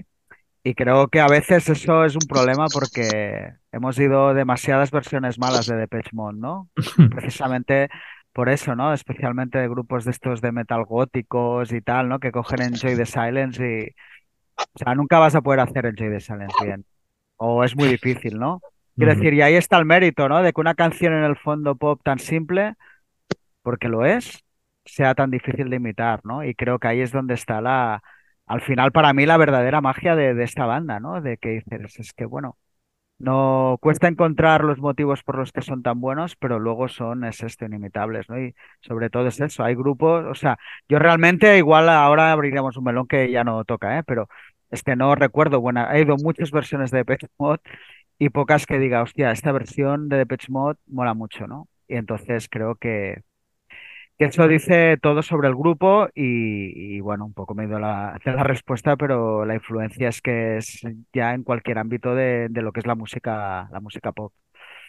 O sea que sí rotundo a, a la respuesta ya de Mode. Muy bien. Pues ya está, mil gracias. Ha sido realmente un placer eh, contar con vosotros. Eh, nos hemos ido un poco de tiempo, pero bueno, os agradecemos que hayáis estado aquí. Me quedo, Ángel, con las ganas de preguntarte por eso, si aparte coleccionas spin-offs de, de Pets, recoils y cosas de estas, y si eres muy fan o esto ya va aparte. Sí, como buen fan de Depeche también soy fan de sus miembros, ¿no? Entonces, Recoil me interesa, pero nunca me ha interesado tanto como, como Depeche porque le falta lo que precisamente Alan Wilder no es, que es un, compositor. ¿no? Alan Wilder es un ingeniero, se nota desde el minuto cero, es un ingeniero, es un productor, eh, es decir, la tecnología es lo suyo, ¿no? ¿Vale? Y eso es lo que dejó claro su legado en Depeche Mode, ¿no? Pero la parte de composición eh, no, no la domina. Creo que nunca Recoil se podría considerar como un buen artista pop, ¿no? Eh, y por otro lado, también me interesan mucho los trabajos de Martin, Martin en solitario. Eh, lo que ha sacado, no tanto los counterfeits, porque son versiones y las versiones, por aquello, como tú ahora decías, Richard, de versiones de Depeche Mode es muy difícil. Creo que hacer versiones de grandes clásicos, en general, hacer versión de un gran clásico siempre es difícil, pero lo que, lo que sacó como MG, el proyecto MG solitario, me parece muy, muy digno, muy digno. Mm, me parece una versión minimalista y de los años 80 eh, de Depeche Mode. Podría ser como una segunda parte de una Broken Frame, por decir de alguna manera. ¿no? Tiene esta parte eh, naif, tiene esta parte, eh, bueno, demo, ¿no? Suena incluso como a demos, ¿no? Que es un poco lo que Martin Gore ha venido haciendo últimamente, ¿no? De hecho, los discos de Depeche Mode, desde un punto de vista, esto ya sería técnico, ¿no? Pero podríamos decir que, suenan más a demo musicalmente que no un trabajo muy súper producido, ¿no? pero creo que el, mensaje es muy, muy bueno. Sí, sí, también soy coleccionista de, todo esto. Muy bien, pues colofón final perfecto. Pues de nuevo, gracias a todos. Sí, muchas gracias. Esperamos en un futuro. Y yo voy a decir por eso que hay la versión de Personal Jesus de Johnny Cash, que como siempre. Esta, esta es buena. Esta, es, buena. Como Marilyn Manson y Ramstein han hecho versiones que están muy bien, también muy dignas, ¿no? De Streps y de, y de Personal Jesus también. Pero de en 40 años, en cuatro décadas, que destaquemos tres. Sí. pues mm. mucho. Es por algo, ¿no? Cierto. Ice Machine, también la versión de Ice Machine que hizo Royce Cobb está muy bien, por ejemplo. Pero es difícil, es difícil. Genial. Pues gracias Ángel, gracias Alex, gracias David. No sé si nos veremos en el Primavera Sound viendo a Depeche Mode o no, pero sí, en cualquier caso, será una alegría cuando nos encontremos por algún lado. Gracias. Gracias. A vosotros. Hasta luego. Hasta luego. Adiós.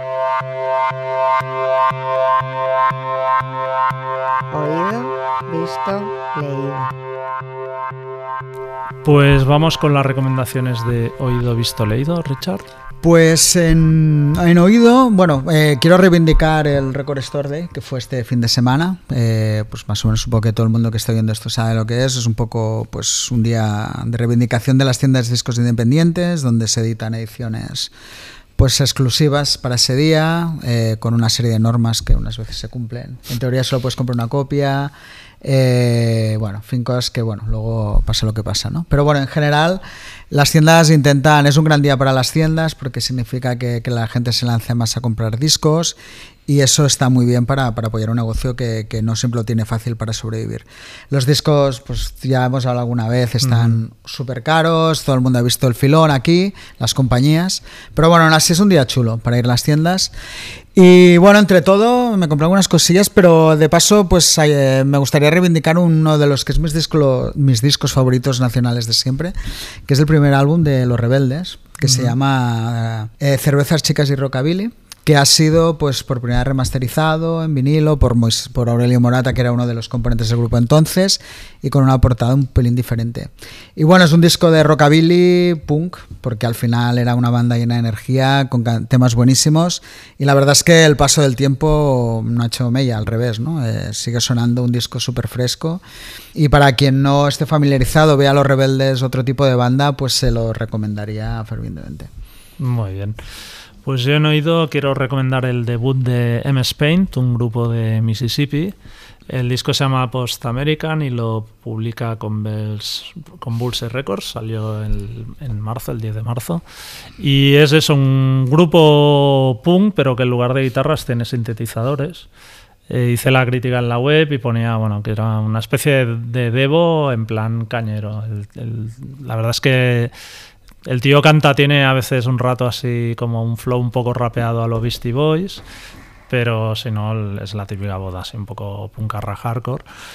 Y está guay, bueno, es original dentro de, lo que se escucha hoy en día. Es verdad que no todos los temas tienen el, mismo nivel y que el efecto sorpresa de, de, cuando lo empiezas a escuchar se va apagando un poco, pero aún así creo que es un disco recomendable y eso para gente que quiera escuchar una banda de punk rock diferente, pues mola. Muy bien. En visto voy a hablar de Todos quieren a Daisy Jones, la serie, que creo que había hablado del libro en su momento ya, cuando me lo leí, no lo sé. Bueno, la verdad es que mm, quizás un pelín larga, porque son 10 episodios de cuarenta y pico minutos y a lo mejor la historia no necesitaba tanto. Pero me ha entretenido mucho. La verdad es que creo que, han salido bastante airosos de las caracterizaciones del libro. La historia en sí es chula. A ver, es una historia muy típica, tópica de, lo que se supone que era un grupo de, de rock de los 70. Es cierto que hay una cierta influencia de lo que es la vida de Fleetwood Mac, pero tampoco es Fleetwood Mac al 100%, todo y que, hay cosas, incluso ella se parece un poco a Stevie Nicks. Pero la verdad es que la serie al final, bueno, se deja ver, eh, han hecho una banda sonora bastante competente, ¿no? Porque se supone que tienes que hacer una banda sonora que cuele como que ha sido un disco tan importante y que ha vendido millones de copias. Y bueno, aguanta bien. Y la verdad es que, que, bueno, mm, ya te digo, más allá de que quizá a lo mejor se hubieran quitado un par de episodios o tres, podría haber funcionado igual la historia, creo que está, está muy bien y es que la, bueno, la historia de origen ya también la encontraba bastante entretenida. Muy bien. Pues yo he visto, quería comentar el concierto de los gallegos Moura en el Psych Fest, que se celebró los días 14 y 15 de abril en la sala Upload aquí en Barcelona que bueno, me sorprendió porque no deja de ser aquel un festival muy de nicho, ¿no? de psicodelia, bandas así un poco retros y estaba petado, que bueno, la sala Upload tampoco es que sea muy grande, pero sobre todo me sorprendió que, que hubiera gente de todas partes del mundo, gente de Estados Unidos, de Inglaterra un montón, del resto de España por supuesto, y bueno, ¿Sabes aquello de notar un ambiente chulo, de gente muy motivada con, un, con una escena así pequeña, ¿no? Y Moura, eso, no sí que había escuchado los discos, pero no había tenido la, oportunidad de, verles en directo y, me gustaron muchísimo. Creo que o sea, consiguen, tienen una puesta en escena muy original, utilizan como ya no herramientas, sino en plan trastos que han encontrado en, la, en el local donde ensayan pues en plan cajas metálicas y cosas así, que van integrando ese tipo de ruidos en, su música. Y, no sé, la verdad es que, funciona y espero poder verles de nuevo a ellos solos, que toquen más rato y en cualquier caso recomiendo verlos. Perfecto. Y en leído, voy a hablar de un libro un poco sui generis. De hecho, es un libro que está escrito ya en catalán, en mallorquín. Pero es que la historia es muy buena y va más allá. Que se llama Allá enterraran un nin a la ciudad. Que sería como ayer enterraron a un niño en la ciudad, ¿no? Y habla de. Está escrito por Tomeu Cañellas y es de la editorialilla. Y es una historia increíble de un, de un niño, el chocolate, que se metió en la escena, pues esto, ¿no? Por la época que vivió, bueno, eh, aviso que murió con 13 años, pero es que vivió la vida como si hubiera tenido 40, ¿no? Está metido en la escena un poco que estaba despertando en las islas, pues de todo el poshipismo y tal, y era un chaval gitano que se ve que cantaba muy bien, y bueno, se integró como un poco en la movida, siempre estaba allí, ¿no? El hombre que siempre estaba allí, pues era el crío este, todo el mundo se ve que era muy carismático. Y flipas esto, ¿no? Que fue un niño de 13 que murió con 13 años, tuviera esa vida, ¿no? De hecho, la muerte también es como muy oscura, si fue una sobredosis, si lo Bueno, un poco ahí hasta ese... Hablo de leyenda un poco hecho porque tampoco había documentación de, de nada, ¿no?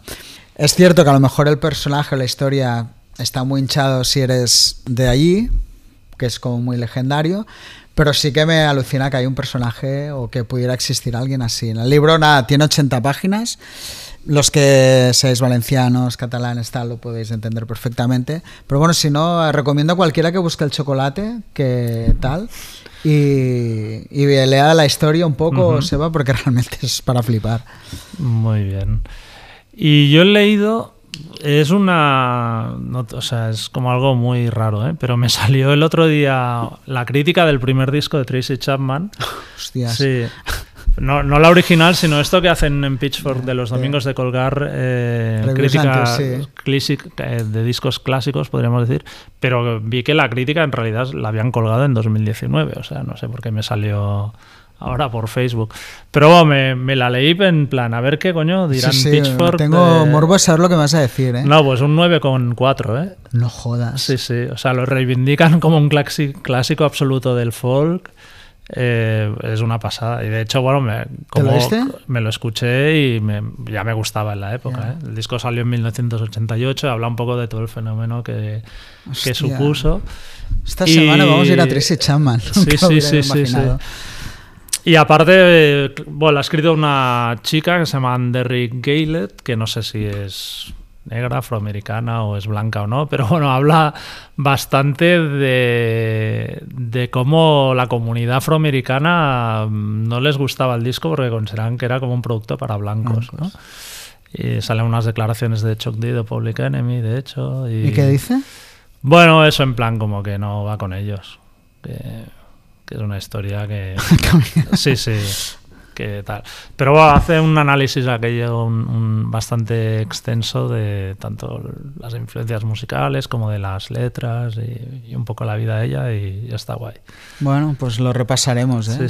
Yo, nunca fui muy fan, ¿eh? pero bueno, lo, de la época era imposible. Yo creo que te va a gustar, ¿eh? probablemente. Porque tiene un toque así comercialoide. De que seguro, no, no, me acuerdo los temas, bueno, de hecho, ¿no? Fascar y todo aquello eran buenísimos, pero nunca lo tenía muy olvidado.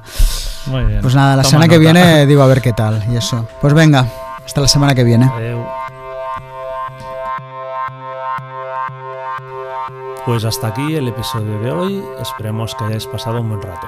Si es así, por favor, descargad o suscribiros al podcast de Rockzone en cualquiera de las plataformas donde escuchéis vuestros podcasts habitualmente, Spotify, Apple, Evox, y dejarnos una puntuación o un comentario que por lo visto al algoritmo le mola.